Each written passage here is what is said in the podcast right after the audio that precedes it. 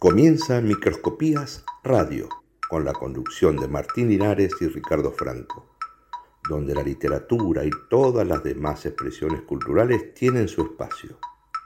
Sean bienvenidos. Hoy, hoy, hoy, mira que ya bola, la bola que rebota en la cabeza de ese niño. ¿Quién es ese niño? Ese niño es mi vecino.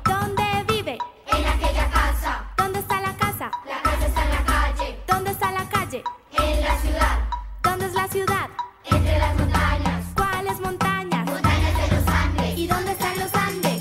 En América del Sur, continente americano, bañado por los mares, en tierras del centro de todo el planeta. Y como es un planeta, un planeta es una bola que rebota en el cielo. Hoy, hoy, hoy, mira que ya bola, la bola que rebota en la cabeza de ese niño. ¿Quién es ese niño? Ese niño es mi vecino.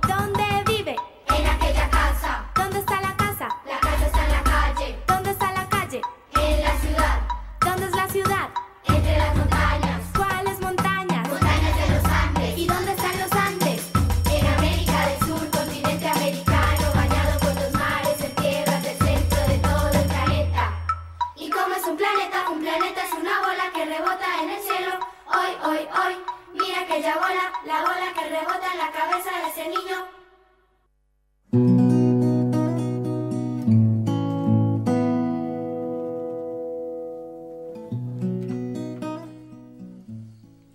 Hola, ¿qué tal? Muy buenas noches, bienvenidos todos a una nueva emisión de esto que hemos dado en llamar Microscopías Radio número 26, vigésimo sexta programa. ¿Qué tal, don Ricardo Franco? ¿Cómo dice que le va? Muy bien, don Martín Linares. ¿Cómo anda usted? Muy, bien. Muy bien, muy contento, se vienen sumando los programas. Sí, señor, sí, señor. Día viernes, por Día la noche, viernes. terminando la semana. Este, de los espejos, las miradas, Exacto, los reflejos. Exacto. ¿Qué hay detrás, Eh, no? Cuánto misterio el otro día, De ¿no? veras, de veras, Este, quedaron varios quedó, temas quedó varias tintero. ideas latentes sí. dando vueltas. Y eso que no nos hemos metido con las cuestiones del misterio profundo. No, no, no, no, no, total, es total, otra total. temática a desarrollar, que a veces la literatura fantástica la literatura de terror y esa, esa cosa fuerte, ¿no? Este, de, de los portales Sí, y todo eso, muchas señor, veces sí, señor. la del espejo. Para aquellos que no creen, Ujú. son supersticiosos de la otra manera, dicen que detrás del espejo, ¿sabe lo que hay? La pared. Durante toda la semana estuvo muy bien. Qué bien, qué bien, sí, sí. Me, parece fantástico. Pero me, me han, me han, eh, enviado comentarios de todo Sí, tipo, ¿eh? que ya saqué todos los espejos, que ahí tengo un espejo roto que Opa. me olvidé de tirarlo o Sí. enterrarlo. Este, le dije a mi mujer tal cosa. Claro. Mario Borra, un compañero que también me mandó, que ya eh, le, le empezó a tener cierto resquemor a los espejos. Bueno, culpa bien. del programa, pero Por culpa bueno. del programa, bueno. Este, y encima contó la anécdota de los siete años de mala suerte también. Uy, uy, uy, uy, Aquel sí, que no lo haya podido escuchar al programa no se lo puede perder, lo tiene, lo puede buscar por YouTube. Exactamente. o en Spotify. ¿sí? Muy bien, Bueno, muy bien. Esto es Microscopías Radio, estamos hasta las 22.30. Sí. Puede mandarnos un mensaje de WhatsApp de audio o de, o de texto. Ok. ¿A qué número? Al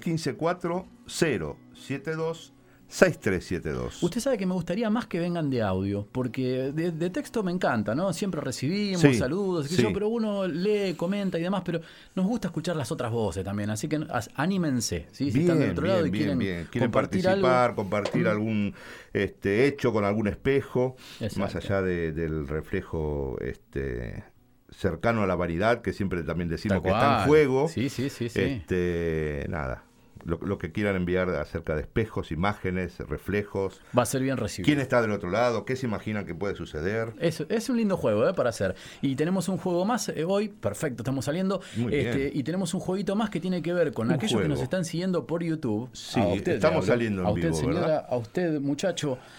Si quiere y puede ver estos libros que tenemos hoy a disposición Sí. y pueden comentarnos eh, cuál- cuáles son, si no, eh, no lo hagan en audio quizá porque este, eh, si no les echaban cuáles son. Este, eh, ahora cuando terminemos el, el programa se llevan a conductor blanco, mire. Este, Bien. Ahí está. Eh, vamos, a, vamos a sortear un libro que el otro día estuvimos hablando con eh, María Fernanda Massimiani y ya la estamos señor. comprometiendo al aire para que nos traiga un bello libro de los que ella tiene para niños y adolescentes, ¿sí? Ahora lo que vamos a ir presentando. Acá tenemos lo que sería el menú del día. ese sería el menú del Muy día, bien, exactamente. muy bien, muy en bien. otro momento podemos contar este por qué motivos son los que están acá, ¿no? Exacto, Podríamos hacerlo. exacto, exacto. Bueno, vamos a escuchar un poquito de música, ¿le Vamos. parece? Sí, cómo no. Tenemos a un muchacho que por mirar, pero por mirarse a él como Narciso o por mirar a alguien más. Por mirarte, ¿sí? Ajá, muy bien. Usted interprételo como quiera. Don Andrés Calamaro.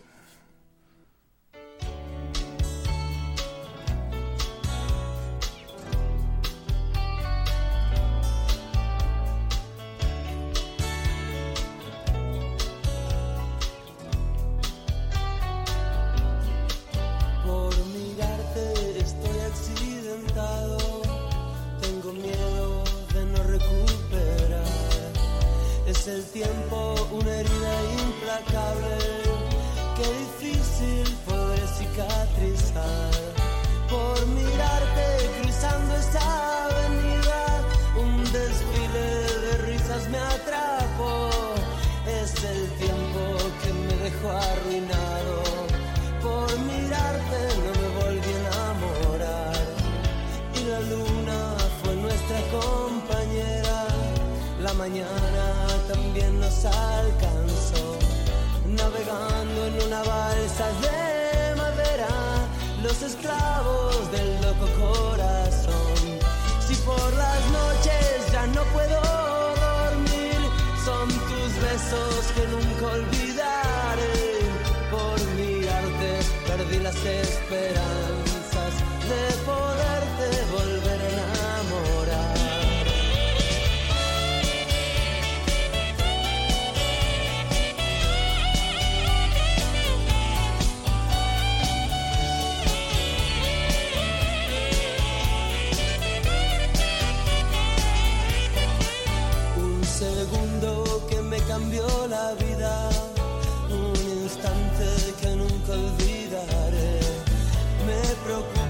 sufrir esa condena y la pena que dejaste al partir.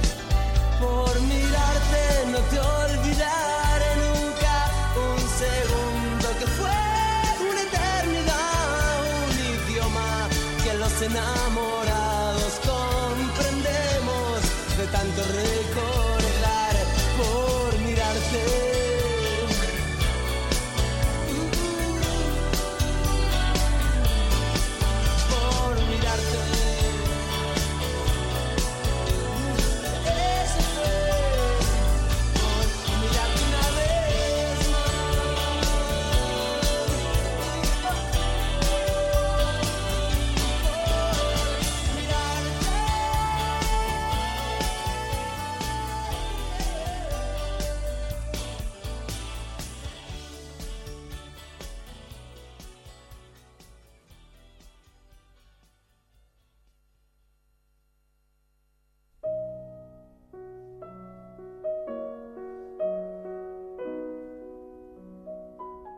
La lupa se posa en la creciente, luna que en el rigor de sus orillas forma un aura que deslumbra y encandila a todo aquel que en la noche siente candor de amor cuando la blonda brilla, ensimismada en tersura que aniquila.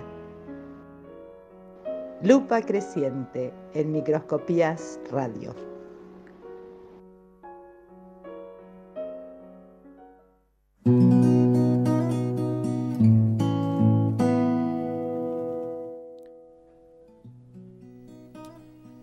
Así es, elegimos esta versión sutil. Sí. Este, vio que tiene un Otro par de tono, versiones, claro. sí, más y calma. Vamos a aprovechar el, el momento sutil para enviarle un feliz cumpleaños, doña Carmen Liliana Bianco. Sí, ¿eh? totalmente. Siempre está ahí aportando, Presente ahí mano. en las lupas. Exactamente, es la voz de las lupas y, y bueno, y, una gran poeta que siempre está ahí ayudando a todo el mundo y también de paso, Sí. este, mandarle un gran abrazo y una pronta recuperación a don Lucas, sí que hoy anda con sí, nanas. anda ¿sí? con nanas. Luca Bueno, Foggia hoy no nos vas a no Exacto. este, en cuerpo presente ni, ni en grabación, pero este, estuvo pendiente todo el el día a ver si podía salir, pero em, desistimos que se recupere pronto. Y habrán sido los festejos de los 12 años de Mac del que hablamos la vez pasada. Es muy eh, probable. que probablemente. Es muy probable que estuvo a cargo y tuvo que, que- Claro, que- estar- que organizar un poco los Zoom y esas pequeñas Esa- reuniones que claro. lo, lo agotó. Es estresante, es Sin agobiante todo duda, sin Bueno, duda, sin duda. ¿Qué me va a contar? ¿Qué trajo para A el día de ver, hoy? quería contarle un poquito acerca de la antigua Grecia. Ajá. ¿sí? Hemos ido alguna vez para allá. alguna vez, alguna vez hemos ido. Bien. Eh, las brujas de Tesalia del siglo III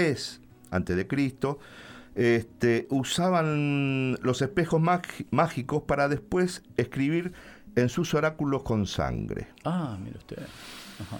Esa es esa mirada de lo esotérico, lo, lo- lo- lo misterioso, lo, pagano, si quiere, de las brujas y Claro. esos portales de espejos. Las brujas de Tesalia. Sí, este en la antigua Grecia. Sí. Después tenemos los- también los speculari, Ujú. Antiguos sacerdotes de la antigua Roma, ¿sí? Bien. que utilizaban los espejos para ver el pasado, el presente y el futuro. ¿Le gustaría hacer algo de eso? Realmente no. No, no, le no interesa meter no, no mucho ahí en, en- en cosas adivinatorias. Como, como de- decía el, Sí. el gran Dr. Brown de la gran trilogía Sí. Volver al Futuro, este, una vez quiere- que hicieron el lío bárbaro que hicieron, dice, no, me trajo otra cosa que no sea malos momentos. A, a mí algo me gustaría, ¿eh? Algo, bien. eh, le soy sincero, me gustaría chusmear ahí a un... ¿Sabe lo que pasa? Sin es que... que, sea algo trágico, no sé, uno no, no sé en qué momento podría... Ahí, ahí volvemos, un pequeño introito, ¿no? Porque hab- eh, hablando de esto, de poder ir hacia el futuro y Sí. e ir hacia el pasado. Sí, Nosotros tenemos que tener la concepción que eh, no estamos en, en- en Europa, donde si nos fuésemos 700 años para atrás, Sí. veríamos, digamos, este, las cosas que sucedían en la Edad Media, porque acá no existió quizás la Edad Media, era este otro tipo de, de, de- de- de- quizás más tribal, con acá? otro. ¿Qué habría? Claro, este, no, no sé si había, si sería algo tan poblada en esta parte en que nos ha tocado a nosotros vivir. Entonces, nosotros creo que lo que queremos para poder ir a visitar el antiguo Egipto y ese tipo de cosas Sí. tendría que ser espacio temporal.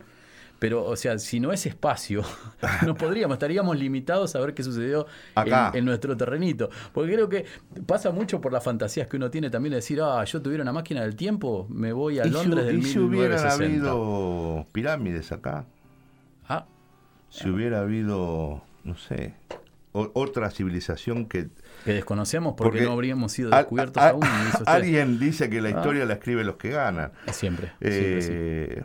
Eh, No sé, no sabría qué decirle. Bueno. Por ahí sería la pampa pelada, Claro. sin ningún otro aditamento o, o algo que la historia fue sedimentando y alejándonos de... Vaya usted a saber. Pero bueno, Es hay que tener en cuenta es- que si uno pide la máquina del tiempo, tiene que ser espacio temporal. ¿Y para el futuro? ¿Le También, gustaría, ¿le gustaría chusmear? ¿Qué pasa acá de, dentro de acá, no sé, 300 años. No sé, pero cierta persona supo decir que estamos condenados al éxito. No lo quiero interrumpir Ahí más. está, sí. ahí Siga. está.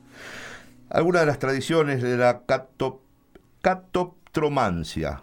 Me, me dio un, tra- trabalengua, pero va ahí. Que es el uso de los espejos para la adivinación. Ah, mire usted. ¿sí? Sí. Esto ha perdurado a través de la historia y se ha incluido en muchos cuentos y prácticas populares de todo el mundo. Bien. ¿Sí? Bien, bien, bien.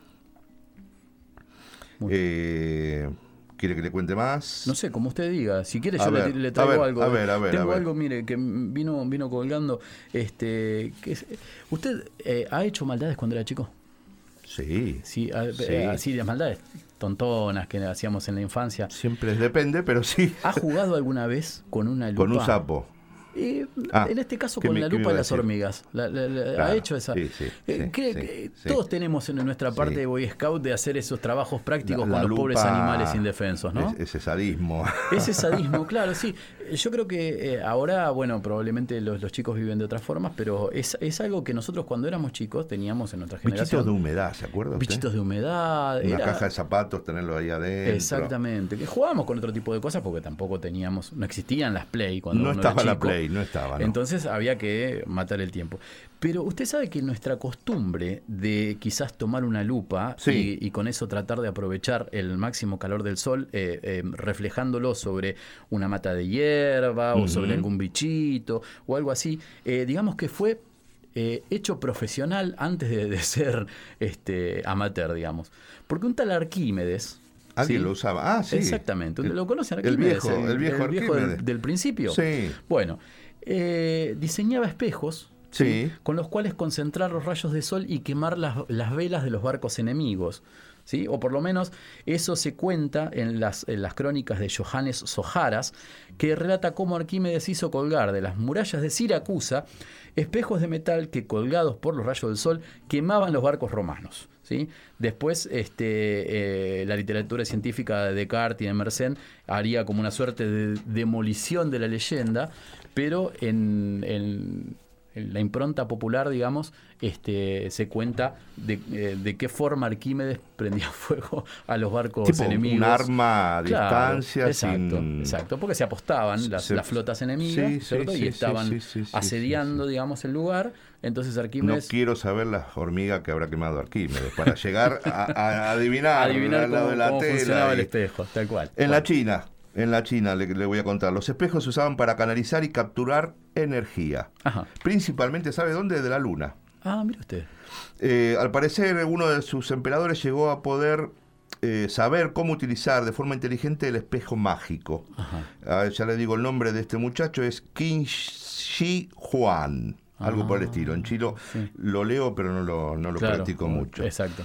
Este. mm, que fue el primer emperador de la dinastía Qin, allá por el 25 después de Cristo, y afirmó que su espejo le permitía ver las cualidades internas de quien se miraba en él. Ah, mire usted. Bien. Bueno. Cositas, cositas de los espejos. Distintas formas de haber eh, hablado de los espejos a través de la literatura de, de toda nuestra historia, ¿no es cierto? Y cada quien enriquece por ahí un poquito más los textos y siempre hay algo, algo más para contar. Sí, Sí, más. eh, Del estribo viene. Lo, lle- lo llevo para Pakistán, ¿le parece bien? Ah, sí. Sí, sí. Bueno, Crucemos bueno, la bueno. India y Exacto. llegaremos. Ahí, romper un espejo o un vaso en una Sí. casa es presagio eh, de buena fortuna, digamos. Y To- si no, eh, todo lo contrario. La cantidad de bazares que hay en esa zona, si no.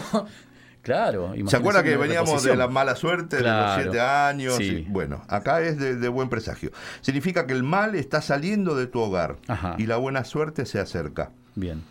Los actores famosos por sus supersticiones creen que traer que trae mala suerte que a otra persona se mire al espejo por encima del hombro mientras se prepara para una actuación. Que ¿Se se entiende? no. Cuando usted se está acicalando para salir, Sí. los actores Sí. Suponen que si alguien se mi- mira Al espejo, El o sea, espejo mirándolo a usted, pero por sobre, sobre, su mi hombro, va a traer mala, Ah, mira usted. mala fortuna. Está bien. ¿Y por qué ponen espejos? Digo, en la salida no lo pongan, muchachos. Bueno, está, eh, se cree que en el escenario está prácticamente prohibido Claro, los espejos. sí, sí, sí, eso es una condición. Este, este temor es, eh, primero que se rompan. ¿sí? Pero adem- además hay muchos problemas con la iluminación. Claro, Generan reflejos y, y- y cosas que pueden perturbar a los actores cuando están en escena. Muy bien. Qué bárbaro. Bueno, muchísimas cosas se Sí. puede decir de los espejos este, y otras tantas más que pueden aportar ustedes. Así que bueno, los invitamos a que manden este, un audio y nos cuenten qué experiencias, por ejemplo, tienen con los espejos. Y si tienen experiencias extrasensoriales, lo dejamos de- después de las 22 horas que ya Me está interesa permitido. mucho eso. Vio Ujú. que hablábamos el otro día de que eh, alguna vez una imagen este, se revelará y no, no va a, a re- a imitar lo que estamos haciendo de este lado. Sí, sí, Ah. sí. Bueno. Eso me gustaría verlo, ¿eh? Eso me gustaría verlo. Bueno, allá usted entonces. Vamos a traer este, un poquito un recuerdo de algo que, que ha pasado por el programa y no, y no le pudimos dar este, la impronta necesaria por falta de tiempos. Ajá. Así que primero vamos a escuchar un pequeño separador de esos este, de- divertidos que suele hacer usted en, en sus momentos libres. Ajá. Y vamos a escuchar una voz que ha venido desde España, De en uno de los primeros programas, exactamente. Sí, don- doña Mónica Caldeira. Exactamente, sí, Sí, que, que nos va a reta- relatar eh, la poesía ¿Qué que le diera trajo? nombre a Sí. su libro Avispero. ¿sí? Vamos Vamos, por allá. Dale.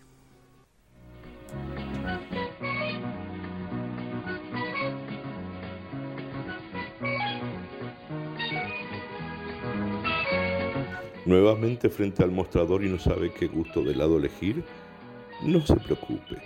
Mientras tanto, siga escuchando Microscopía Radio.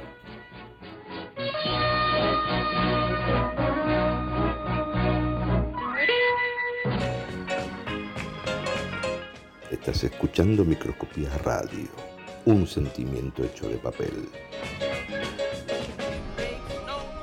La herida del individuo es la carencia de colectivo. Amar para ser y ver El mundo desde el prisma de no quiero ser tromba ni agujero, de no quiero ser sombra ni suelo, sino agua y viento, donde el enjambre agujerea el cielo. El avispero en la víscera, el avispero en el centro del pecho, el avispero corazón, flujo de mares, silencio sordo de fosa abisal, sujeto múltiple, realidad calidoscópica, el avispero de dentro hacia afuera y de afuera hacia adentro, en las profundidades de la cuadrícula, como una manta de termitas hambrientas que bordea la viga central. El avispero dispuesto a desencajarlo todo, el avispero dispuesto a, a desatascar la inercia suicida, el apocalipsis yoico del colectivo que abraza la herida del individuo para dar sombra, tejado y cobijo a la manifestación de la verdad gregaria. Múltiples, extraemos el néctar y mordemos a la vez el espejismo. ¿Quién dijo esperanza? ¿Quién dijo abstracto? ¿Quién dijo temor? En lo que se hace ahora, empezando por el corte abierto entre carne y articulación. Ese espacio funcional y roto donde se construye y aniquila toda ilusión de estructura.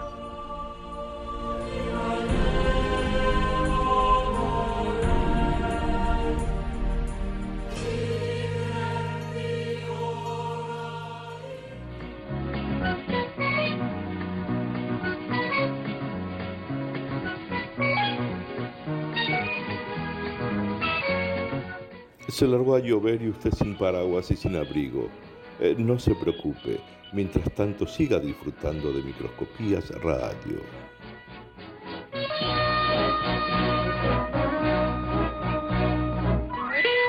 Yo dibujo puentes para que me encuentres.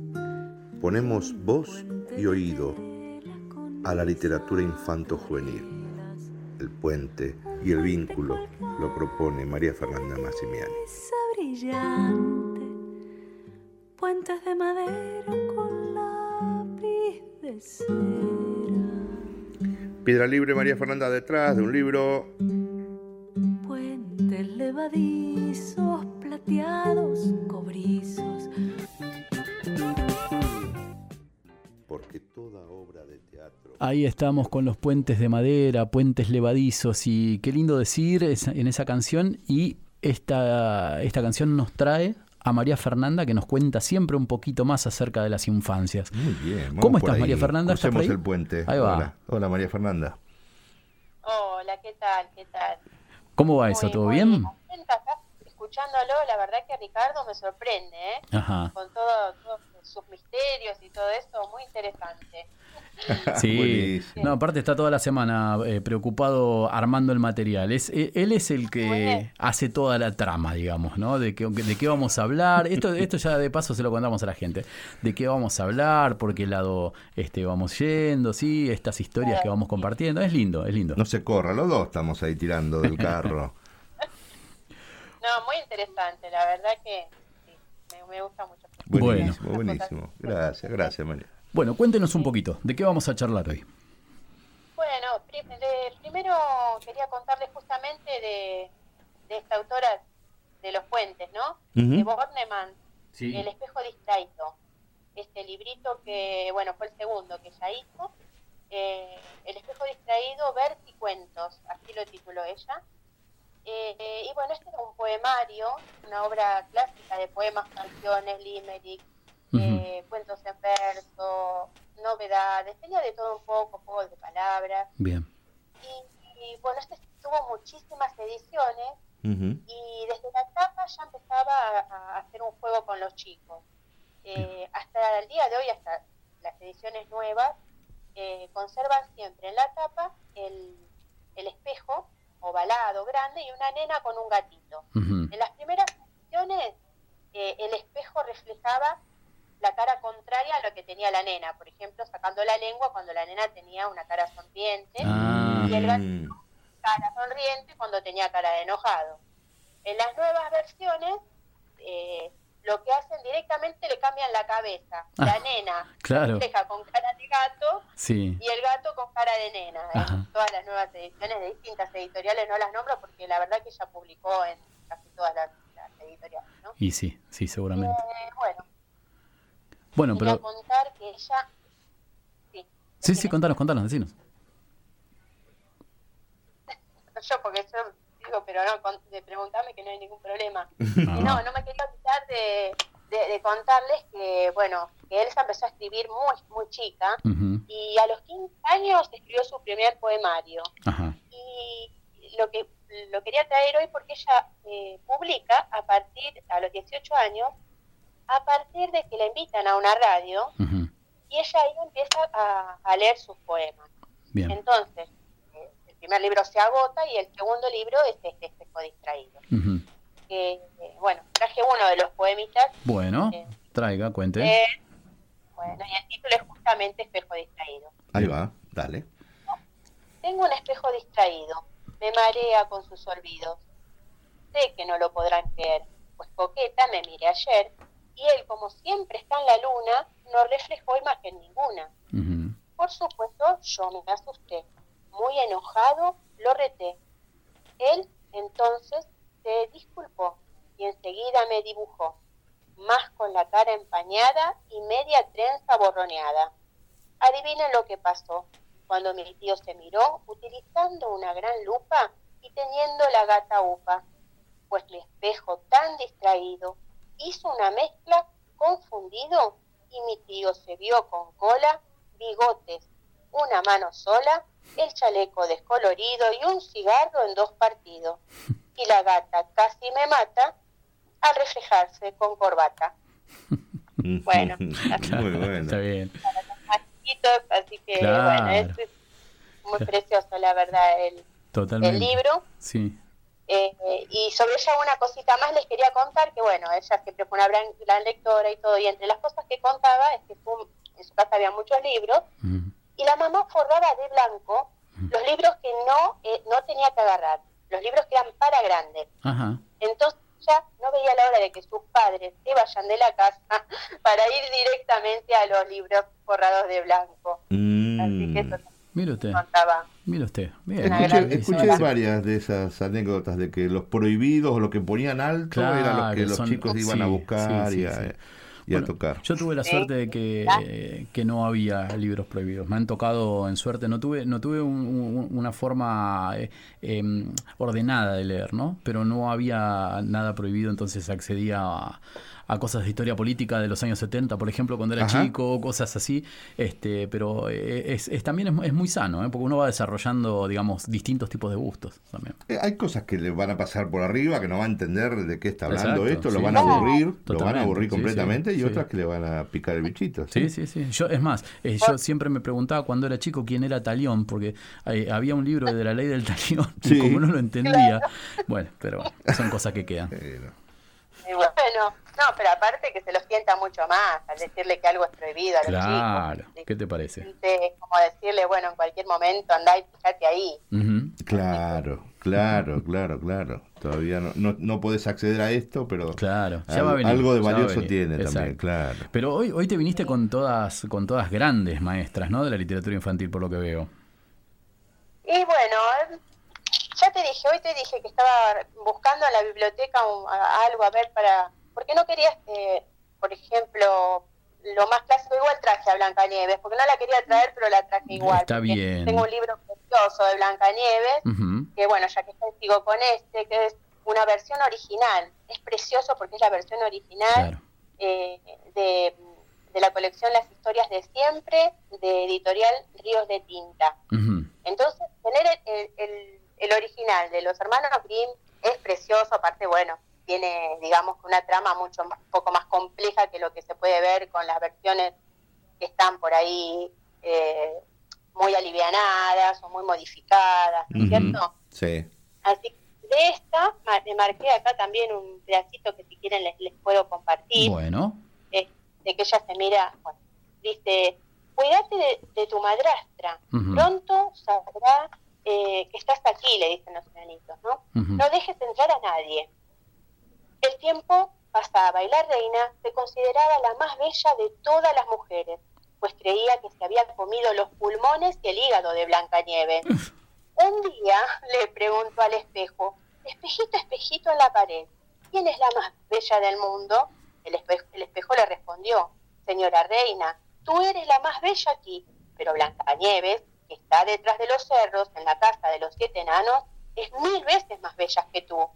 Entonces la reina se enojó, pues sabía que el espejo nunca mentía. Bueno, y ahí sigue la historia que es más o menos como la que la conocemos, nada más que eh, la historia original eh, hace varios intentos, no es solamente la manzana. Primero va eh, disfrazada de, de viejita y le pone un lazo en la cintura y la deja asfixiada. Sí, La sí, sí. rescatan los enanitos. Después el peine, ¿no es cierto? El peine envenenado. Y después recién la manzana. Ah, Porque pero era mala en serio Sí, esa una mujer. suerte de sicario de Don Corleone prácticamente. Y reincidente, iba hasta que te voy sí, a te voy a hacer dormir, sí, claro. Es que parte también... Es muy ilusa, muy Claro. ilusa, ¿no? Claro. Es que parte también de, de esta imaginaria que nos trae todas las historias como si, si cada una de ellas hubiese sido escrita y reescrita por Disney. eh, que es un mundo fantástico, bellísimo y lo que uno quiera, pero es un mundo edulcorado que ha tomado muchas Sí. historias que vienen de, sobre todo de la Edad Media, ¿no? O algunas, eh, algunas historias más mitológicas eh, de las sociedades más antiguas, pero que mm, eh, hay muchos chicos, por ejemplo, que no, no están eh, sabiendo que esa historia es de los hermanos Grimm, que es, este, digamos, de cómo sucedió, dónde sucedió, porque, digamos, el, eh, la, la, la máquina de, mm, de hacer productos este, cinematográficos muy bellos y muy bien trabajados y muy bien cantados y demás, este, digamos que aleja un poquito la historia original, ¿no es cierto? De Eh, se ahí ahí no, no lo sé, ¿eh? Eh, me permito pensarlo al, eh, al aire. Eh, es ¿Fue un buen camino ese, el de Disney, de acercar ese tipo de historias a, a, a los chicos, digamos? Preguntémosle al A ver, especialista, a ver, qué ver. dice. No, yo doy mi opinión. Para mí, los dos tienen razón en algo. Es- son versiones muy edulcoradas, son versiones que son con el propio estilo, ¿no es cierto?, de, de la compañía eh, de Disney, porque bueno, es una empresa, pero al mismo tiempo, como escucho que muchos eh, se defenestra desde ese lado, yo digo, hubieran llegado a, a tantos chicos, porque también es una forma más directa llegar, porque antes llegaba por la televisión, yo Claro. me acuerdo los domingos esperar con mi hermana desesperadamente que llegue el castillo con todas las estrellitas cuando llegaba el programa de Disney Claro, porque eso era lo, lo hermoso, lo más bello que podíamos ver el fin de semana. totalmente. Y era una vez en la semana que se Sí, veía. sí, sí. Y ahí conoces todos esos cuentos, todas esas historias que después, eh, si tenés buenos mediadores, que pueden ser los padres, los docentes, ¿no es cierto? Eh, basta llegar a otras versiones de los Ahí cuentos. está, como, ahí está. como entrada me parece perfecto. En Perfecto. otras edades, ¿no? Con otras inquietudes, uno se va acercando a- al texto quizás más, más fiel al Claro, original. es más acercador, es más acercador. Después está buenísimo que, en- más en la escuela, ¿no? Se les acerquen otras versiones. Que, Ujú. que pasa también, ¿no? Que se les acercan otras versiones ahora. Bien. Eh, y es muy bueno, porque tienen que conocer, eh, o sea, los cuentos realmente, o por lo menos versiones buenas. Claro. Porque a veces también yo tengo, en esto de comprarles tantos libros a los chicos, versiones que son malísimas. Claro, eh, no- no- y no son de Sí, Disney. sí, realmente Eh. hay algunas muy malas, sí, sí, es verdad, es verdad. sacan tanto, le sacan tanto, eh, dejan solamente una estructura básica del cuento Sí, que realmente pierde todo, Claro. pierde la esencia. Así que bueno, hay que seguir buscando, no quedarse con lo con lo que lo más lo más fácil o lo primero que conocemos de, lo- de estas historias clásicas. Tal cual. Y, y además en el, perdón, eh, eh, además pensaba, eh, pensaba en el hecho en que eh, la literatura infantil este, también se nutre mucho de la imagen, ¿no es cierto? Que es, eh, no es complementaria, sino que cuenta a la par una historia y si los dibujos probablemente sean hiper complicados, cargados de detalles y con, con mucho para contar, y la historia, digamos, no refleja eso mismo, es como que parte del, del, del cuento se pierde, ¿no es cierto? Porque yo creo que eh, cuando uno lee las versiones de, de Grimm, si bien son, son durísimas, muchas de, Sí, sí, muchas de, de- de los cuentos más conocidos, eh, digamos, esa profundidad ya genera el dibujo tan profundo, tan cargado, tan ornamentado como, como requiere la historia, ¿no? Sí, sí, sí. igualmente la ilustración, ya que la, la traes, eh, es súper importante para los, para los lectores más pequeños, ¿no? Mm, Desde los bebés, porque ahora hay libros para bebés de Claro. tela, de plástico, este, que ya empiezan con ese libro objeto, hasta, bueno, los primeros lectores que van al jardín y todo, que, que leen los dibujos primero. Claro. Eh, y es realmente una lectura, Claro. porque ellos hacen una lectura eh, que, que es real. Y después se van agregando la palabra, pero la, la ilustración es muy importante y muchas veces el ilustrador queda ahí como muy abajo y realmente a veces, muchas veces, eh, el texto no es tan valioso y se hace famoso o se lee mucho a- porque atrapa el ilustrador Claro. con su trabajo. Tal cual. Totalmente. Así que eh, totalmente. siempre trato de nombrar los ilustradores. El, el otro día estaba, estaba viendo María Fernanda y, y Martín. Este, estaba mirando eh, Cruella, la película nueva. Este, y hay algo, a mí me quedó dando vuelta, ¿eh? no sé si hasta dónde tiene algo de, de asidero, pero me quedó dando vuelta la idea de, yo no sé si estos tipos de imágenes este, no son fruto de ese movimiento antiprincesa. Hay algo que ahora el villano no es tanto, es un sufrido desde el Joker, sí. desde. Darth Vader, desde Sí. antes eran malos y buenos. Claro. No es así la realidad. Exacto. Pero son todos más o menos buenos, más o menos malos. Estamos, creo que oscilando, ¿no? Eh, eh, en esos extremos. Sí, sí, sí. Este, no sé, Sí, no sí. sé cómo lo ves, María Eso, Fernanda. es todo- eso es todo para un debate, sí. Este, bueno, sí, siempre hay ideología, hay, qué sé yo, todo, todo, en, en las películas, en las versiones, este, en el enfoque que se le da. Así que, bueno, sí, todo tiene que ver con los movimientos que hay ahora y todo eso. Sí, yo Total. creo que Pero bueno. es, es, eh, es en algún punto, y es algo para, para debatir y tal cual, y lo podemos traer las veces que sean necesarios, pero eh, creo que también tiene algo de eh, justificativo, ¿no? Porque muchas veces eh, las historias se cuentan desde el lado, y bueno, con lo que ha sufrido, Claro. ¿sí? Se claro. construye, digamos, una, una Le- suerte le da de el, el coraza. motivo, ¿no? El argumento de ves por qué es Exacto. así. Este, Entonces, eh, Claro, puede ser bueno, riesgoso Se incluso, busca ¿no? la fuente. Claro. Está buscando la Sí. fuente de, de, de por qué eh, el, el malo es malo, por qué Claro. el bueno es bueno. Sí, sí, sí. Antes era No lo veo malo mal, era ¿eh? malo No y lo veo no, mal, te- ¿eh? no te explicaban. No te explicaban mucho. No, no, eh, era mala. Eh, No, Claro. Cruella de Vil era mala y chao, no, no, no había otra cosa. Seguro, pobres perritos. Sí. Claro. Lo que me, Bueno. lo que bueno, asustó en el cine de Los Ángeles más. cuando la fui a ver. Claro, ese, era- ese era, ese era el ticket. ¿no? Claro, Para nosotros claro. nuestro Disney era poder Era ir Los al cine de Ángeles. Los Ángeles. La Totalmente. noche de la nariz fría, si mal no recuerdo. Totalmente. Y bueno, Claro. te sacamos com- completamente de tema. Ibas a ir a, a algo más, seguramente. No, no, no, muy en tema, muy en tema, es lindo charlar. No, no siempre se tiene gente con quien charlar de estas cosas, así que me encanta. Bueno. Buenísimo. Este, sí, sí. No, no, siguiendo por los clásicos, traje eh, un- el cuento, bueno, este que hay también un montón de versiones, el traje nuevo del emperador, Sí, que es de Andersen. sí, sí, hermoso, Eh, hermoso, hermosa historia. La verdad lo traje porque me puse a mirar y justamente es de la misma colección que la anterior, que ya les digo, que los dos son eh, una edición muy, muy estética, con unas ilustraciones preciosas, con un papel acartonado, duro, de estos libros que te duran un montón, ¿no? Bien. Este, bueno, esta versión eh, tiene las ilustraciones de eh, Gustavo Aymar. La anterior, esperen Ujú. yo hablo mucho de los ilustradores, no lo nombré. Mariano Díaz Prieto, el de Blanca Nieves. Ah, muy bien. Ok. Los bien. dos son bellísimos. Buenísimo. Eh, esta historia es muy conocida, ya, ya la conocen todos, ¿no? La del traje nuevo del emperador. Mira, eh, no sé si todo el mundo la conoce, pero podemos decir a grandes rasgos que en una época completamente llena de aduladores, de aduladores Sí. profesionales, eh, releer la historia del traje nuevo del emperador podría hacerle abrir los ojos a más de un incauto que, este, no- Sí. no- y no lo digo exclusivamente por nuestro país, sino porque es, es, es- es algo que sucede todo el tiempo. Así que me parece que es una buena historia para reflotar. Ujú. Sí, sí, sí, siempre viene bien, la verdad que sí, hay muchas versiones y bueno, eh, les cuento que son dos embusteros que llegan al reino y le ofrecen a su rey conf- eh, confeccionarle un traje con las maravillosas telas que solo ellos pueden tejer. Sí, Estas total. telas tienen una increíble propiedad, resultan invisibles para los tontos y los incompetentes.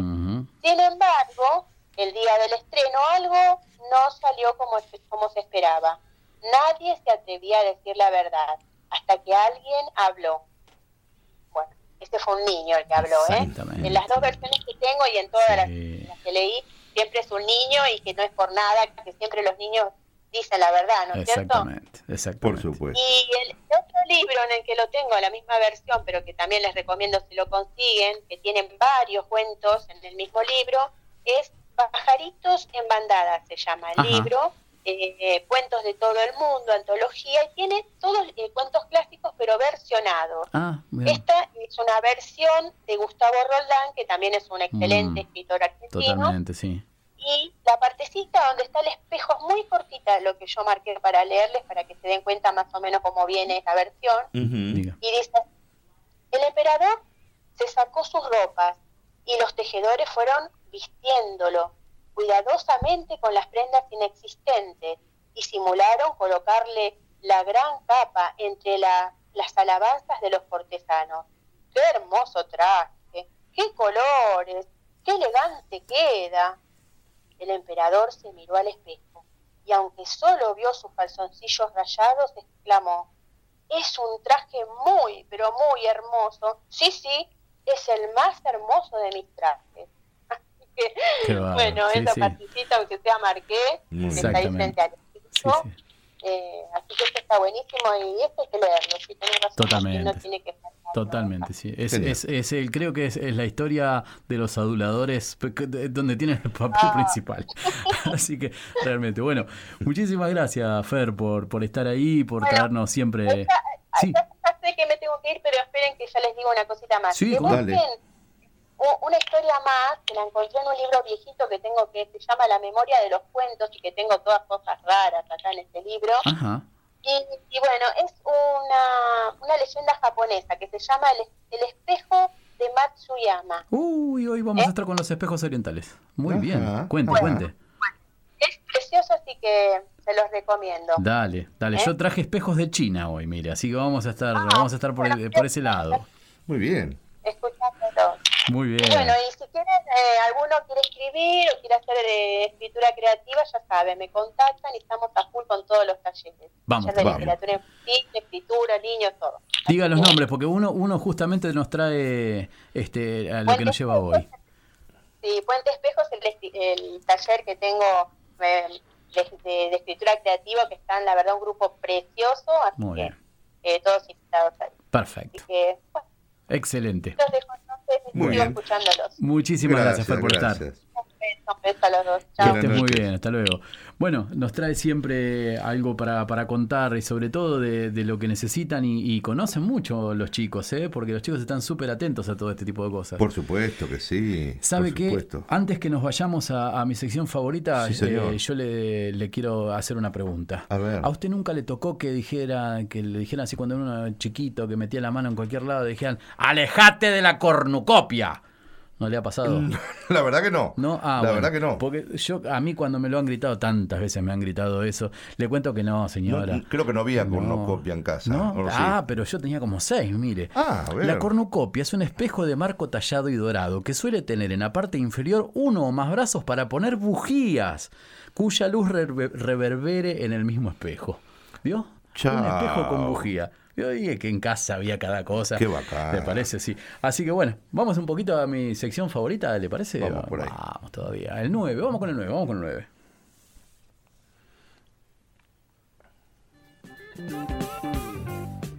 Porque toda obra de teatro primero fue guion y toda película antes fue libreto, quizás novela, toda canción antes fue poema. A partir de ahora queremos hacer foco en ese poema, previo a la canción. Con ustedes, letra y música. Todas las cosas tienen música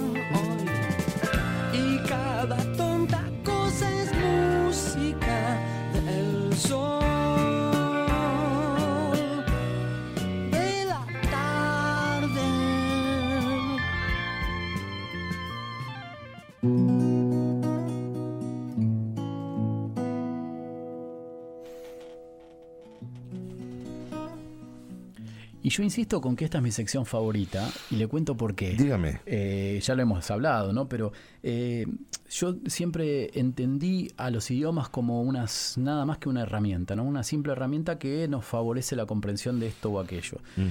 Y este, muchas veces a veces lo tenemos un poquito menos complicada estando que, ven- que viene del inglés, otras veces viene de otros idiomas y es difícil comprender el mensaje que trae, porque hemos bailado mensajes que no comprendíamos, los hemos canturreado en la ducha y muchas veces no sabemos qué estamos diciendo. Entonces, eh, creo que este tipo de momentos en los cuales podemos rescatar la poesía que está detrás de la canción que nos gusta, Total. es, es, eh, es muy necesario. ¿no? Acercarnos un poquito al poema que está detrás de la música. Muy bien. ¿Sabe lo que traemos hoy?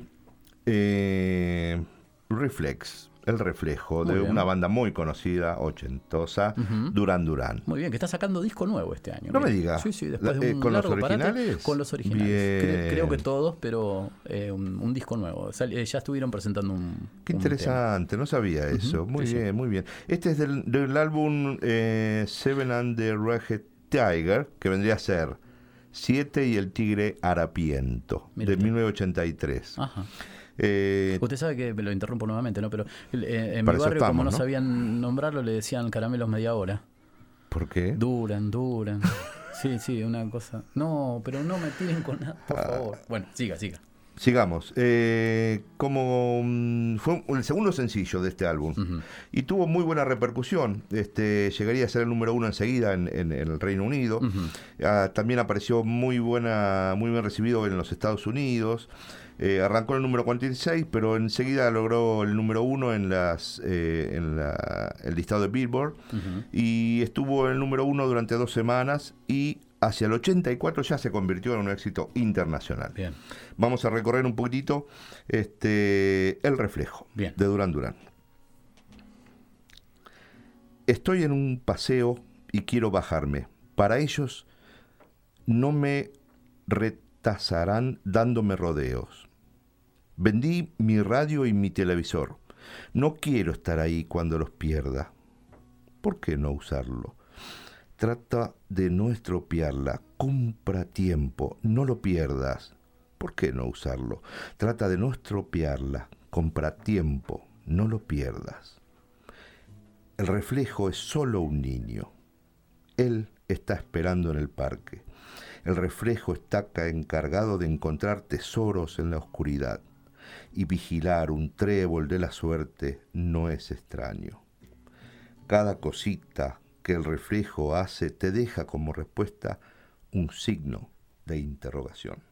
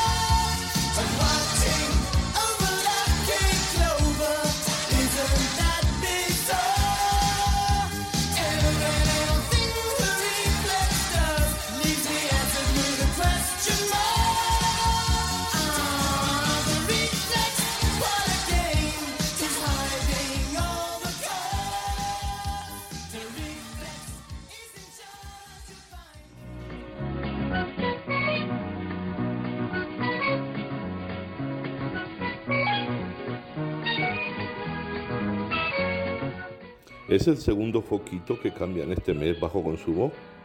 Pobre. No se preocupe, mientras tanto siga escuchando Microscopías Radio.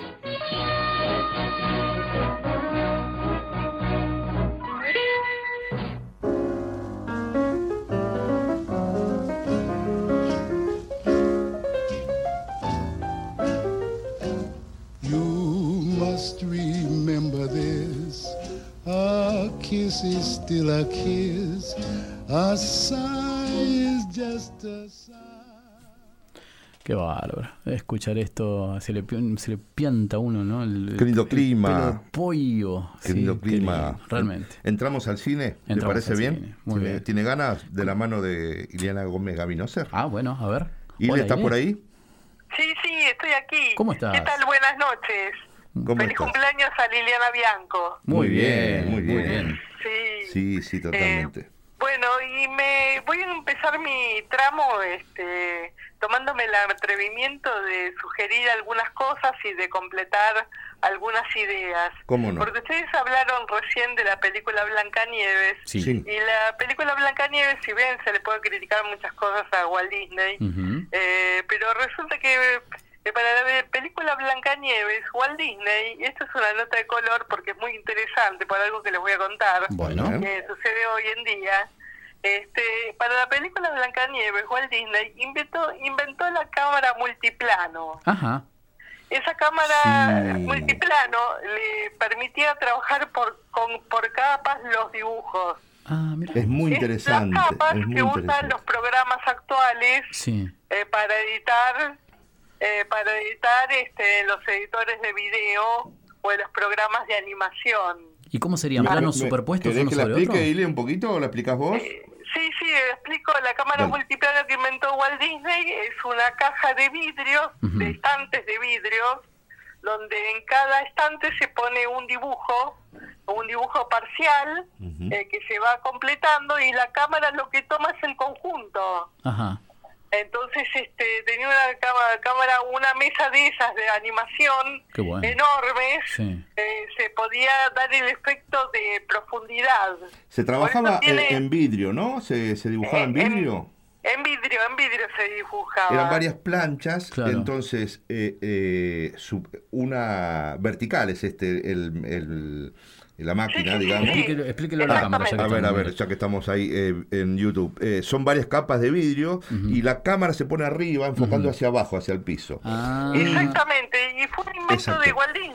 Qué Y- y Walt Disney inventó dos cosas, sí. la cámara multiplano y el animatic, y el Reel. Exacto. El Animatic o el Reel es un es un premontado de la película que todo dibujante tenía que presentar antes de la realización de la película completa. Ajá. Es, es más, este, los, los, los actores para doblar este, la voz seguramente que tienen un este un animático, un lecarril o un pie o un texto Claro. Este para doblar. Por eso ven a los actores mirando como una pantalla. Claro. Que la gente claro. sabe que, pi- que piensa que mira la película terminada y no está terminada. Claro. Porque después se tiene que hacer la sincro labial Exacto. de los Mm. dibujos con, con la expresión del actor. Qué Así trabajo, que ¿eh? este, Es muy, Qué muy trabajo. lindo, muy lindo. Y, y a- Así ahora hay una, hay una tendencia bastante importante desde hace unos cuantos años que actores de mucho renombre prestan sus voces, ¿no es cierto?, para este, para justamente para este tema de animar.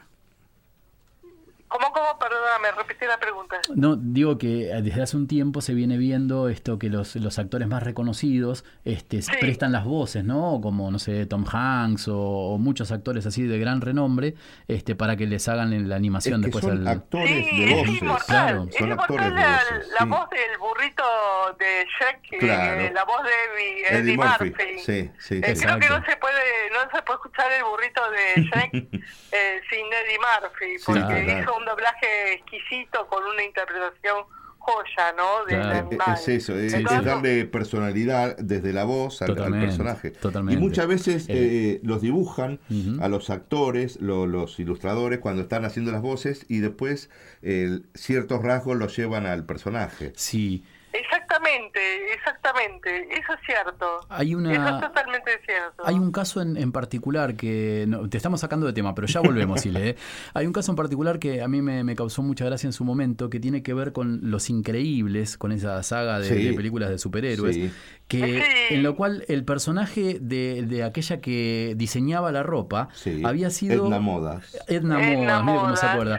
Había sido diseñada para una actriz en particular, Sí. pero esta actriz no quiso saber nada con, con- Ah, ¿no? no, no le Eh, gustó. la voz, poner la voz. Exactamente, Sí. y eh, estoy tratando de encontrarlo, pero bueno, ya, ya, yo me ya acuerdo, va a yo salir. me acuerdo de la imagen, pero no, no, el nombre no. Ya va a salir. Sí, sí, sí, sí, total. Bueno, total. y la cámara multiplano fue eh, justamente diseñada para ser el primer, el que fue considerado durante mucho tiempo el primer largometraje de animación que fue Blancanieves. Blancanieves. Ujú. Ya sabemos que no fue el primer largometraje de animación, sino que El Apóstol de Quirino Cristiani, que ya hablamos hace unas semanas sí, sí. del tema, fue el primer largometraje animado en forma mundial. Ujú.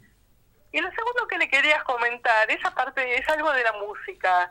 Un disco que se llama The Mirror, de Lorena McKenny. Sí, Ajá. hermoso, sí, música De Lorena celta. McKenny. Sí. Un disco que es una preciosura de hasta la Z y que además ella en ese disco este, se pasea por toda la cultura celta, por su especialidad. Este.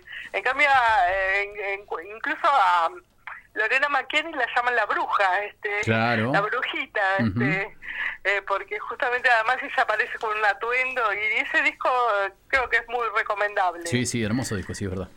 Y el segundo atrevimiento que me voy a tomar es hablar, volver a hablar del mito de Narciso que ustedes hablaron de la semana Ah, pasada. sí, Bien. claro, muy bien, muy bien. El pastor tan bello eh, que la ninfa Eco estaba tan enamorada del Narciso, Sí. pero el Narciso estaba tan enamorado de sí mismo eh, que se puso a, a mirarse en un espejo de agua, en un lago, Ajá. y se convirtió en una flor, o sea, la diosa lo convirtió en una, en una fl- flor porque eh, como que vivió y miró, eh, vivió mirándose. Claro. este, y murió ahí este, frente al lecho de agua mirándose. Tal era la fascinación que tenía sobre sí mismo. Qué bárbaro. Esa era la, vanidad, ¿no? la imagen puesta, en la vanidad que se miraba a este personaje. Exactamente, la, vanidad, la vanidad y el egoísmo, ¿no? Exacto. Porque desoye el, desoye el cariño de otras personas. Exactamente, Este, sí. Linda Hunt Sí. era la actriz de la que quería hablar. Ahí está. Que es esa, esa señora que tiene 76 años ahora y es tan peticita, mide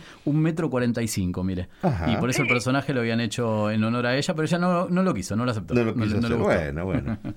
Sí, Es una gran actriz. Hay una película inmortal para mí eh, de Peter Weir, que Peter Weir hizo, eh, ya hablamos de Peter Weir la semana pasada. Sí. Eh, hizo un flor de peliculón que se llamó El año que vivimos en peligro. Ah, sí. sí, Eh, gran eh, con. Sigourney Weaver y Sí. un joven y no muy derechoso este Mel Gibson. Ajá. O sea, un Mel Gibson joven y ya no tan cerrado ideológicamente. Ajá. Este hizo este mm, la película eh, de Peter Weir este mm, eh, donde Linda Hunt hacía del fotógrafo, hacía el papel de un hombre. Claro, ella. Billy Kwan, sí, totalmente. Bien, claro, mirá, mirá, mirá, mirá. Bueno, y ahora nos vamos a sumergir en la gran película de la noche. Bien. Ahí Yo va. elegí una, elegí una película. Espere que voy por los pochoclos, ¿puede ser? A ver, eh, ahí tengo los pochoclos, Da, vamos ya a- me vamos- siento, claro, claro, está, ocupemos bien los- asientos. Y vamos a la película de la noche. Dale, al plato fuerte.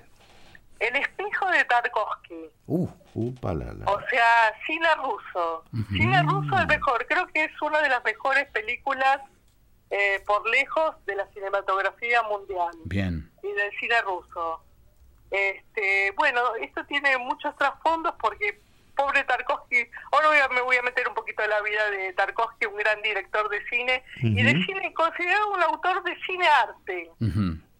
Este mm, y Tarkovsky es un director ruso nacido en 1932 y muerto muy joven a los 54 años en 1986 por un cáncer de pulmón lamentablemente. Bien. Y pero dejó siete películas, eh, siete películas que siempre estuvieron signadas por la eh, por un poco por la sujeción que tenía al régimen soviético.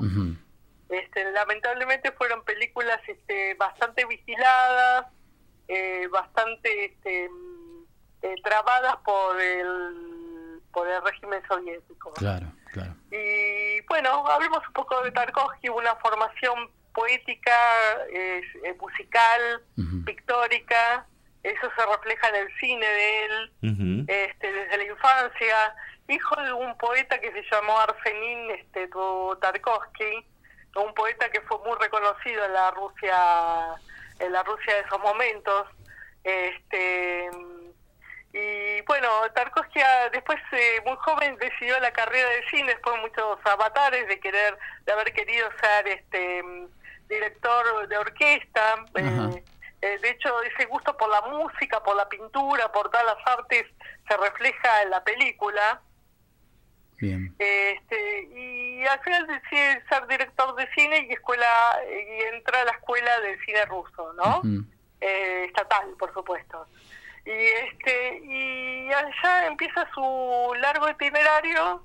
Eh, este, pero bueno, eh, su primera película, el largometraje La infancia de Iván, este, fue un poco presentada, fue presentada, ganó premio, este, mm, pero temeroso un poco el régimen soviético de que mostrara cosas que no fueran nada del, del, del realismo ruso, este, empezaron un poquito a marcar la filmo- filmografía eh, presupuestariamente y además en algunas ocasiones impidió la este la la- el estreno que impidió el, el- el estreno de las películas. Mira. En el caso de, por ejemplo, del espejo, Sí. que es una película de 1974. Eso te quería preguntar. No conozco el, el cine de Tarkovsky. Eh, ¿De qué va el espejo? ¿De, de qué año me dijiste que es, Ileana? En 1974, Ah. casi estrenada en 1975 porque le impidieron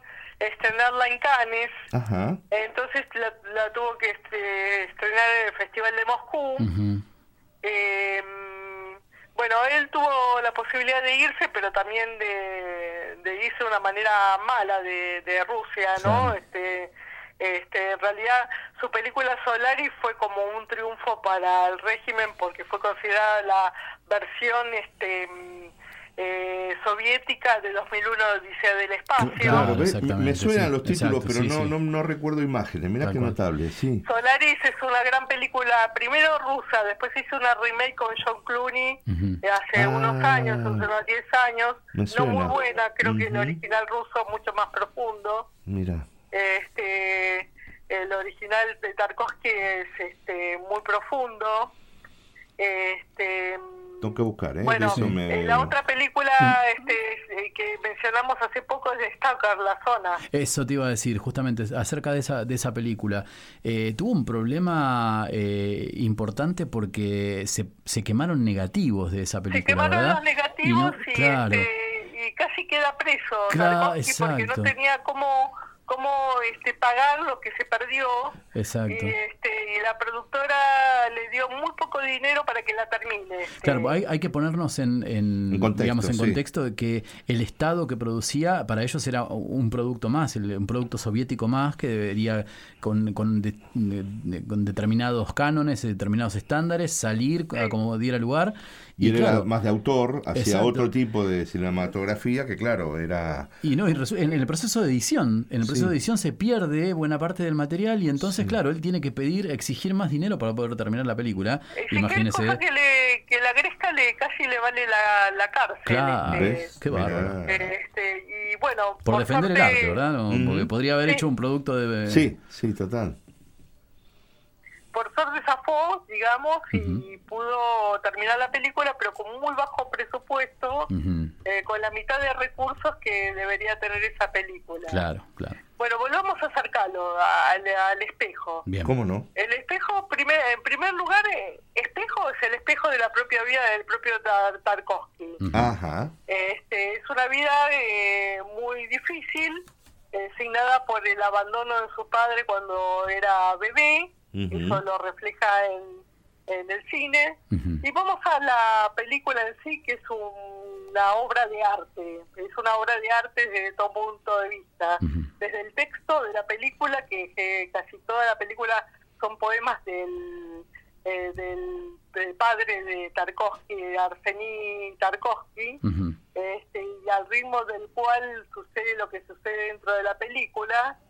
Este, es una obra de arte en, en que es una película onírica, totalmente onírica, surrealista, este, mm, eh, donde los espejos cobran una dimensión increíble. Hay un espejo de personajes, hay eh, personas, personas que se espejan. Por ejemplo, Natalia, la protagonista, es la misma persona que encarna a la madre del marido que la abandona. Ajá. Eh, y resulta que hay como... Es, es la misma persona porque le suceden las mismas cosas, pero a la vez son diferentes. Ajá. Mm, Y eso lo dice este, el protagonista, el propio protagonista en la película. Este, donde Natalia y la suegra eh, son dos mujeres emancipadas eh, que están signadas por el abandono del padre. Ajá. Eh, y teniendo los hijos muy chiquitos. O sea que cri- prácticamente los, los cría sola, este, los cría sola, se prende sola la vida. Y este, y hay muchas escenas este, que hacen un pasaje del, del color de la época actual al sepia. Claro, claro. Al sepia, los flashbacks, casi todos los flashbacks, Sí. casi todos, no todos, casi todos los flashbacks son en sepia. En sepia. Ah, juega con, Sí. con los colores de... Claro. Está Con bien. los colores, Foto antigua, con ¿no? los Sí, sí, sí, espejos, sí, Claro. sí, sí. con los barcos de las puertas, con los dinteles de la puerta, con los umbrales, que son umbrales. Claro. Las puertas son umbrales, son pasajes a otro espacio y a otro tiempo. Y es una cosa de una riqueza, es una película de una riqueza inconmensurable. Bien. Porque además todo esto está, está al ritmo de los poemas de Arsení Tarkovsky. Claro. Eh, soberbiamente recitados. Muy bien. Muy bien. Y Mira. bueno, Y no- eh, ella, ella con su hijo este, eh, reciben alguna vez eh, la visita del padre que, que pelea por la tenencia Ujú. de Ignat. Él es un oficial muy adicto al régimen ruso. Claro. Eh, pero, a vez- pero a su vez tiene la saudade de ser un hijo abandonado Ujú. Y a la vez tiene una saudade de que es un soldado durante la guerra mundial. Ajá. Por esta familia empieza a ser un símbolo de la Rusia, un espejo, sí. empieza a ser un espejo de la Rusia, de la, de la historia de Rusia, como el Mm. arca rusa de Sokurov, Ujú. y, este, y a la vez Rusia un espejo de lo que les pasa individualmente a cada uno de los Claro. individuos de la Rusia. Claro, claro, claro. Es más, en un momento se lee una carta de Pushkin, este, una carta de Pushkin eh, que dice así, eh, Rusia eh, en la Edad Media estuvo dividida por el cristianismo, Ujú. quedaron cristianos de un lado y de otro, Mm. y de otro lado. Entonces lo que pasó fue que Rusia no tuvo ni voz ni vo- voto ni presencia en. Europa hasta el siglo XIX, Claro. en que claro. sucedieron las guerras napoleónicas. Exacto. Claro. Entonces, to- eh, entonces este hace todo como una saudade de la carencia de protagonismo. O sea, Claro. esa saudade la vi en la generación del 98 española. Claro. Este, esa saudade de la, del- de la poca presencia que tuvo ese país este, eh, en- durante toda la historia, como que estuvo al margen. En cambio, después empezó a eh, cobrar protagonismo y un protagonismo muy fuerte en el siglo XX, ¿no? Bien. bien, sí. Este, y Bien. todo es un espejo, todos son espejos, reflejos, este, eh, imágenes oníricas, imágenes surrealistas, eh, situaciones, este, eh, planos secuencia que se continúan en los espacios casi imperceptiblemente se unen tomas Claro. y esas tomas son los pasajes a otras épocas en una misma habitación. Claro. Además se me ocurre se me ocurre que debe ser muy muy difícil eh, poder y sobre todo cuando el cine soviético quería traspasar fronteras eh, muy difícil poder contar lo que sucedía en una Rusia que tenía que tener un perfil siempre como victorioso o, mm, digamos, de, y arenga, ¿no? realista. Claro, Victorioso exactamente. y realista. Realista, en cambio, exacto. esta película es totalmente.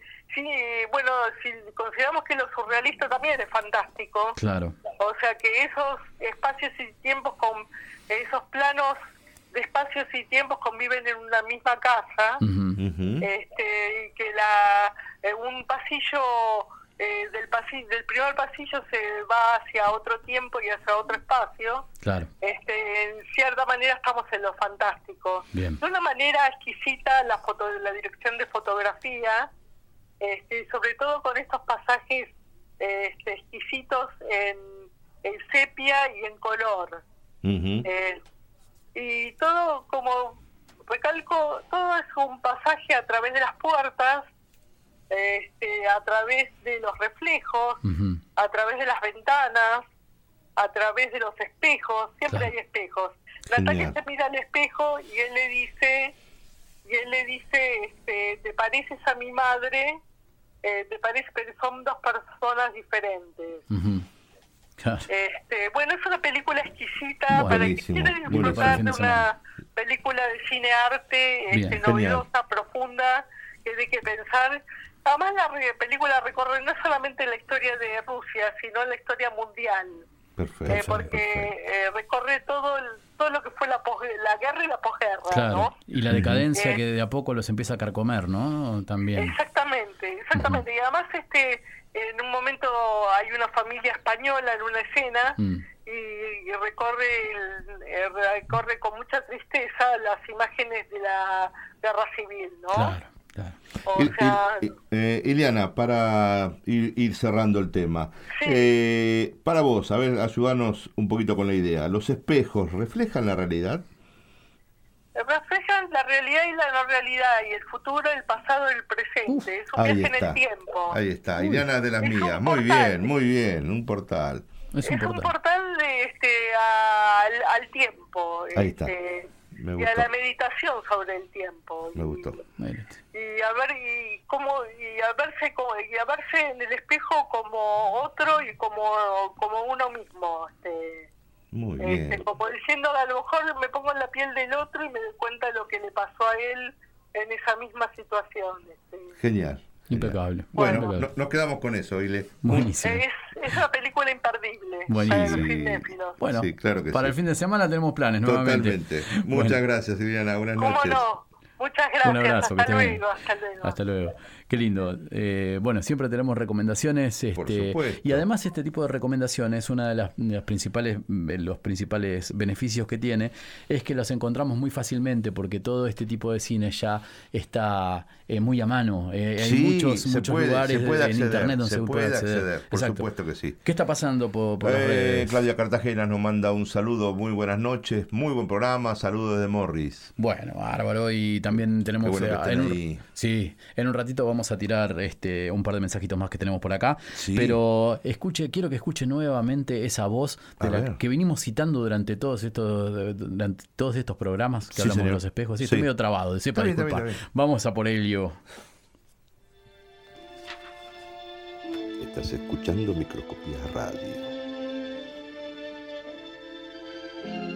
Esclavo del espejo, sal de la oscuridad, ven a mí del más allá. A través de los vientos y del fuego, yo te conjuro. Muestra tu rostro, ya. Dime qué deseas saber, Majestad. Tan solo dime una cosa. ¿Quién es en este reino la más hermosa? Bellísima eres, Majestad. Pero ah, existe otra más bella. Una criatura que aún cubierta de harapos es más linda que una estrella. Ni tú sobrepasas su hermosura. Desdichada, ¿quién es ella? Su nombre, dilo ya. Cual carmín sus labios son, cabello negro de ébano, y cual nieve su piel es. Blancanieves. Mengua la luna su brillo de río. lupa lupera cascabelera, porque al fin se avecina en el frío y en el ritual de unas aguas serenas. Lupa menguante en microscopías radio.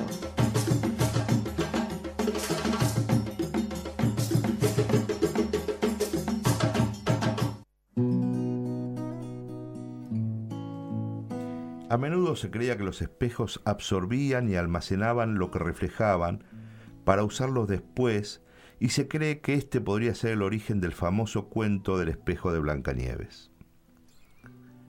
Se cree que hubo una verdadera Blancanieves, que fue en realidad una baronesa bávara del siglo XVIII, cuyo, cuyo padre se volvió a casar en 1743. La nueva madrastra, que favoreció a los hijos de su primer matrimonio, recibió un espejo de su nuevo esposo a modo de regalo.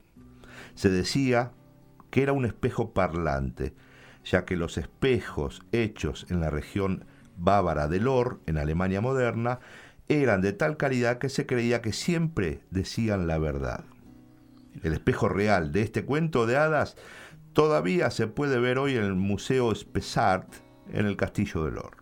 Si tiene ganas, Qué bárbaro, sí, la verdad, me encantaría ir a Bavaria. ¿Sí? Debe estar bávaro. Eh, por favor, le pido. Eh, vamos a, a- Dígame. a hacer un cambio de, de- de sitios, porque hoy nos estuvimos paseando por todas partes, pero Sí. nos faltó el, el oriente. Así Ah, que bueno, le traje vamos, dos vamos para allá. pequeñas eh, recuperaciones de textos eh, que fueron en China, digamos, este eh, durante mm, se trata de una cultura milenaria. Hoy se me, se me están trabando todas las Está palabras muy bien, posibles. Bueno, está muy bien. Eh, Quizás vino su doble y usted se quedó dentro del espejo, no lo sé. eh, existe la posibilidad. Bueno, eh, estas, estas leyendas populares, ¿sí? estos, estos cuentos que van cambiando de forma dependiendo de quién los, los cuente. Sí. Y entonces le traje dos que tienen similitudes entre sí y además que tienen el tema en común que es el espejo. Así que bueno, si le parece vamos a tratar de recorrerlo. Vamos por ahí. Eh, el primero de ellos es el espejo chino. ¿sí? Bien. Eh, Son estas historias que quizá traen una moraleja detrás. Ok.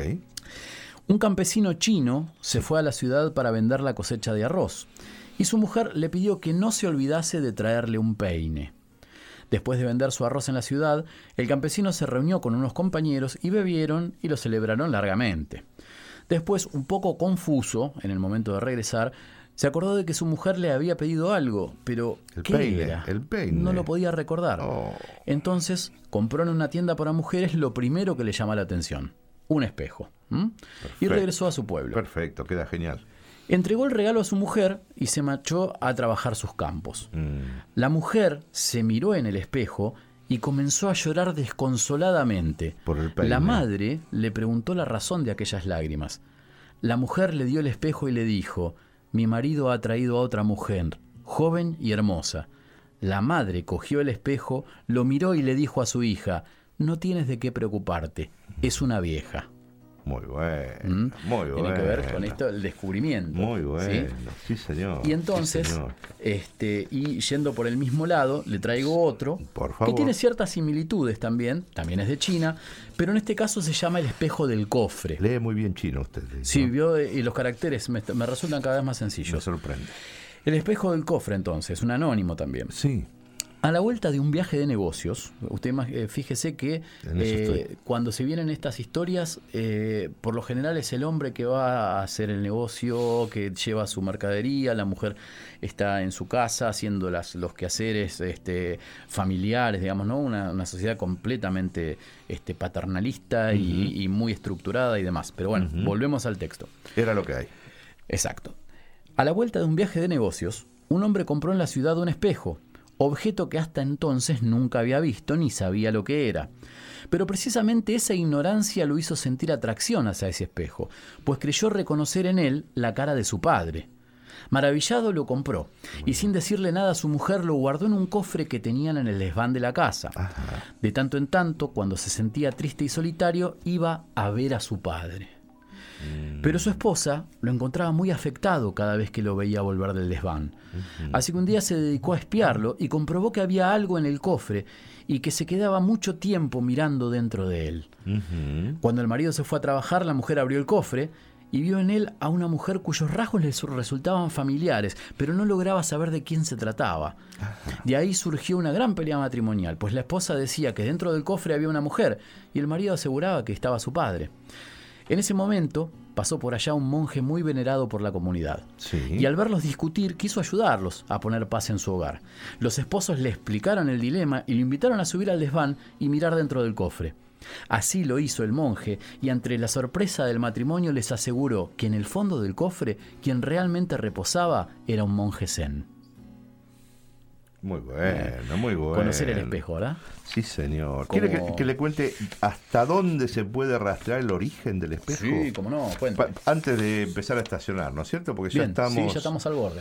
Dicen que eh, los primeros este, imágenes donde uno buscaba esa especie de reconocimiento, ¿no? De verse a ver qué, qué- quién era, era eh, sobre las superficies del agua, ¿no? Claro, sí, sí, Este, como el narciso, sí. Exactamente. Después, cuando llegamos, el hombre llegó a la edad de piedra, los cazadores y recolectores aprendieron a utilizar las piedras como armas. Se supone, data de 6.000 del año 6200 antes de Cristo, que sea el espejo era una obsidiana pulida, Ajá. un cristal de roca de color negro que se origina durante las erupciones volcánicas por la zona de Turquía, Ah, por ese lado. bellísima piedra, sí. Si tiene tiempo y ganas.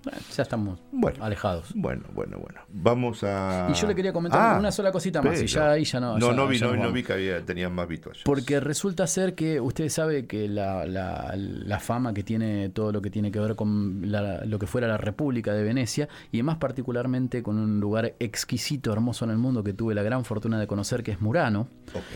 Eh, y eh, desde la segunda mitad, desde el siglo XV, los vidrieros de Murano lograron fabricar un, un vidrio tan puro, tan blanco, tan fino, que se lo denominó cristalino, ¿sí? Pero ellos tenían un monopolio, este, la República de Venecia tenía un monopolio y, y hacían un proteccionismo tan fuerte, este, y entonces este, se le impuso, digamos, una, una, este, un, un impuesto y algo tan feroz que los obreros tenían completamente prohibido irse de Murano y de Venecia, emigrar y- e incluso comunicarse con el extranjero. De hecho, este, había el dialecto que se hablaba en Venecia, Sí. eh, muchas veces era incomprensible por los, por los demás este, lugares cercanos, ¿no? En el caso de que quisieran fugarse, este, aquellos que salían de Venecia y particularmente de Murano eran perseguidos como traidores a la patria. Sus bienes eran confiscados y las represalias se extendían al resto de sus familias. ¿Quiere que le lea como, como decía una de las comandas? De, Por favor. Decía, si algún obrero o artista transporta su arte a cualquier país extranjero y no obedece la orden de volver, se encerrará en prisión a sus familiares más cercanos. Y si, a pesar del encierro de sus padres, se obstinara en querer permanecer en el extranjero, encargaremos a algún emisario que lo mate y solo después de su muerte sus padres serán liberados. Wow. Ah, Había que custodiar el vidrio cristalino. Muy bien, muy bien, Bueno. muy bien. ¿Y le quedó la del estribo a usted o ya, cómo No, ya ¿Sí? estamos, ya estamos. Bueno, bárbaro. Nos hemos despachado a gusto, creo. Sí, sí, sí, sí, sí, sí. Este, ¿Alguna recomendación para la semana? ¿Quiere Que nos cuidemos, que nos sigamos cuidando, que estamos viniendo. Creo que esto se va a poder superar en tanto seamos conscientes ¿sí? Sí, y que tomemos los recaudos necesarios. Me encantó. Antes de Me que nos encontremos nuevamente el miércoles. Totalmente. Me deja que le cuente un poquitito para irnos. Mm. ¿Cómo no? Eh, se dice que hubo una vez eh, un emperador chino que emitió un decreto que exige reclutar a cada varón de a un varón de cada familia para luchar con el ejército imperial. Para salvar a su anciano padre de este deber, su única hija, Fan Mulan, se hace pasar por soldado y toma su lugar. Traemos de la banda sonora de Mulan, Mi Reflejo.